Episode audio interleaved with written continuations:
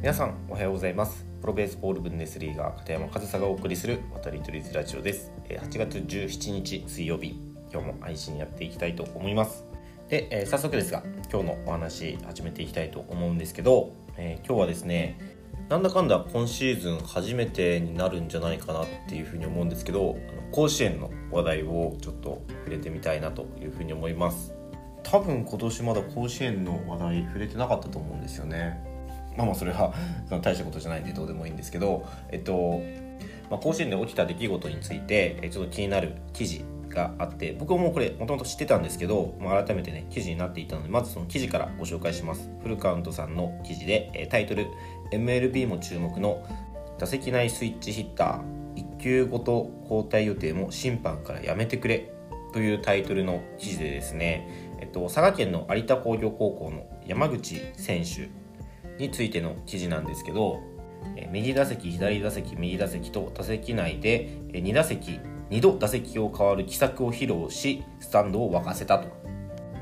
試合後本当は1球ごとに打席変えようとしたと明かしたが、え、審判から1球ごとはやめてくれと言われ変えることができなかったというと、まあ、すごく要約したらこんな内容の記事なんですけど皆さんご覧になりましたかね？僕その甲子園での映像は、まあ、この記事を見て後から見たんですけどその甲子園の映像よりも先に僕この佐賀県大会予選の佐賀県大会で、まあ、バズったというか話題になった、えー、動画があったので僕はそれを目にして知ってたんですよねこの有田工業高校の山口選手については。でまあそうやって SNS でね拡散されたことによって MLB も注目っていう風にはなってると思うんですけど確かねその佐賀県大会の方ではもう1打席じゃない1球ごとに、えー、右左と打席を変えてでそのその変えるだけじゃなくてかなり低く構えてみたりだとかなんかもういかにもピッチャーを揺さぶろうとしている、まあ、奇策と記事では書かれてますけど、まあ、そういったね、まあ、奇策というか、まあ、工夫というか、まあ、そういった戦い方をしている選手なんだなというふうに僕は見てました。で正直僕甲子園全然追えてないというか追ってなかったのでこの有田工業高校が、えー、甲子園に出てたこともこの記事で知ったんですけど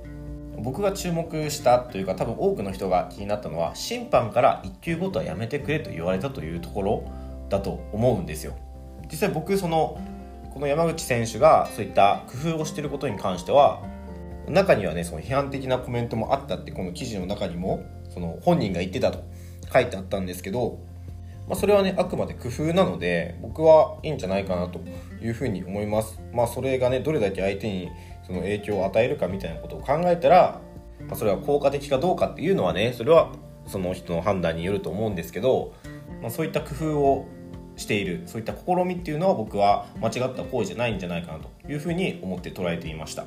だからこの 1, 1球ごとに打席を右左変えるっていうだけじゃ僕別にこの「渡り鳥ズラジオ」は取り上げなかったんですけどまあさっきも言ったように審判が1球ごとはやめてくれと選手に言った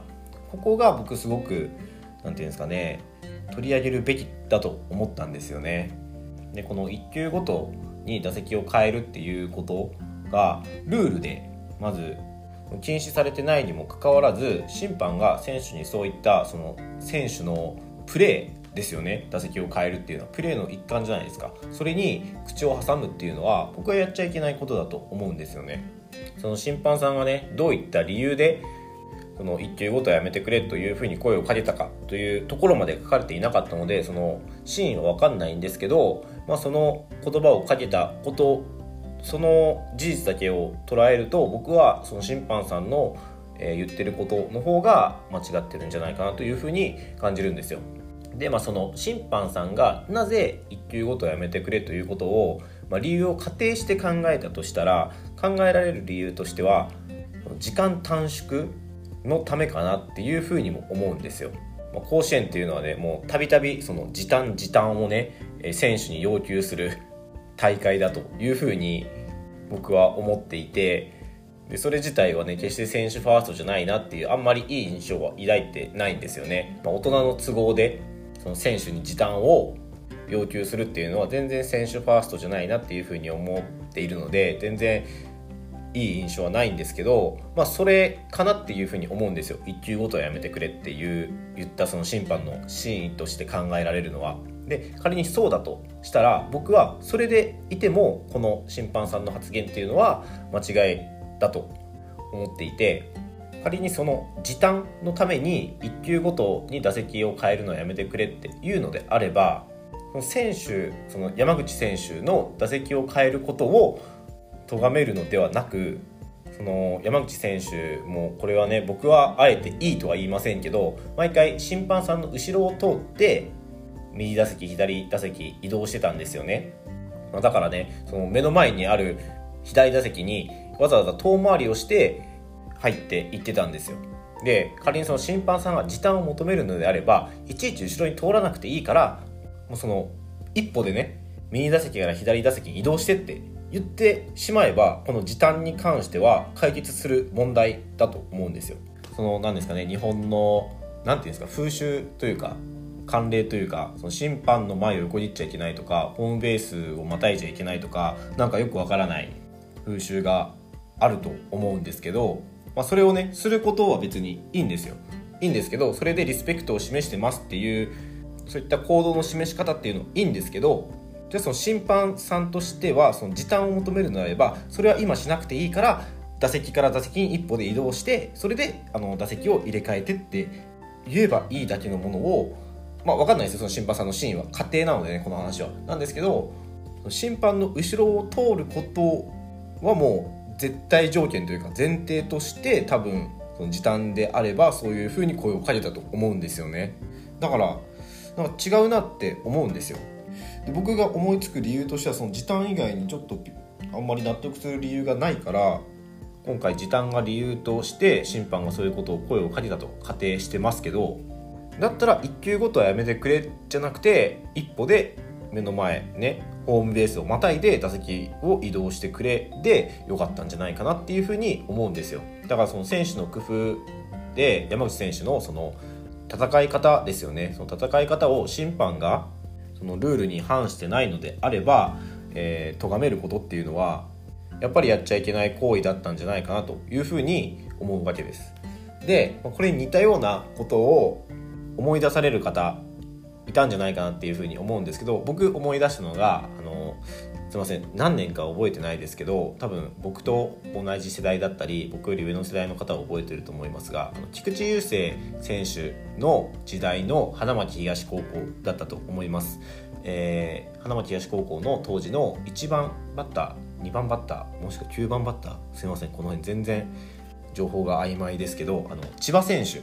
ていうあのもうカットファールにすることが得意な選手がいてそのひたすらカットをして相手ピッチャーに球数を投げさせて、消耗させるという戦い方をしていた選手がいたのを思い出した方多いんじゃないかなっていうふうに思うんですよ。でなぜそういうそれを思い出したかと思い出した人が多いんじゃないかなっていうふうに思ったのはその千葉選手も1回戦2回戦終わったくらいでしたっけねあの高野連の方からカットそのカットやめてくれっていうふうに言われたとでそのそう言われたからできなくなって、え、実力が発揮できないパフォーマンスが発揮できなかったっていうことを後でね試合後そのその試合確か負けたんですよね。そのインタビューというかその後日談なのかちょっと覚えてないですけどそういった話があるんですよ。でその時もねちょっと話題になりましたよね。なんかその高野連が圧力をかけて選手にそのプレーを制限をかけるみたいな。なんかそれにちょっと似た雰囲気あるかなっていうふうには思うんですけどどうですか？この件思い出した方いなかったですかね？で僕はこれ思い出したんですけどけどこの件とは実は違っていてこの千葉選手の話まで今日しようと思ったんですけどちょっと今日したら本当に長くなっちゃいそうなのでちょっと千葉選手の件に関しては明日お話ししようかなというふうに思います。で今日の話としてはちょっとまとめると佐賀代表の有田工業高校の山口選手がその自分の戦い方としてね1球ごとに打席を変える戦い方をしていたのに審判に1球ごとやめてくれと言われてしまったためにそれができなかったという件に対してそれはルールで認められている以上それは審判の口から言うべき言葉ではなかったんじゃないかなと。でその審判さんがなぜそういったことを言ったかっていうその真意は分かんないですけどもし仮にねその時短が理由でそういったことを言ったのであればその審判の後ろを通っていく山口選手に1球ごとはやめてくれって言うんじゃなくてもうそのホームベースをまたいでいいから一歩でね打席を変えてくれって言えばその山口選手の戦い方は守られたわけですよ。で別にその審判の前を横切ってもホームベースをまたいでも別にいいわけでだからそういったことを言えなかった審判さんっていうのが僕はちょっと行動としては違ったんじゃないかなというふうに感じたという話をね今日はしてみました。皆さんこの件について多分ご存知の方多いんじゃないかなっていうふうに思うんですけどこの件についてはどう思いましたかね？皆さんもしお考えあったらコメント欄等でいただけると僕も新しい気づきがあるかなというふうに思うのでもしよかったらコメントといただけると嬉しいなというふうに思います。で明日はこの件に似たケースで過去にあった、花巻東高校の千葉選手のカットカット戦法についての話をねちょっと明日したいなというふうに思います。はいということで、えー、今日も最後までお聴きいただきありがとうございました。片山和沙でした。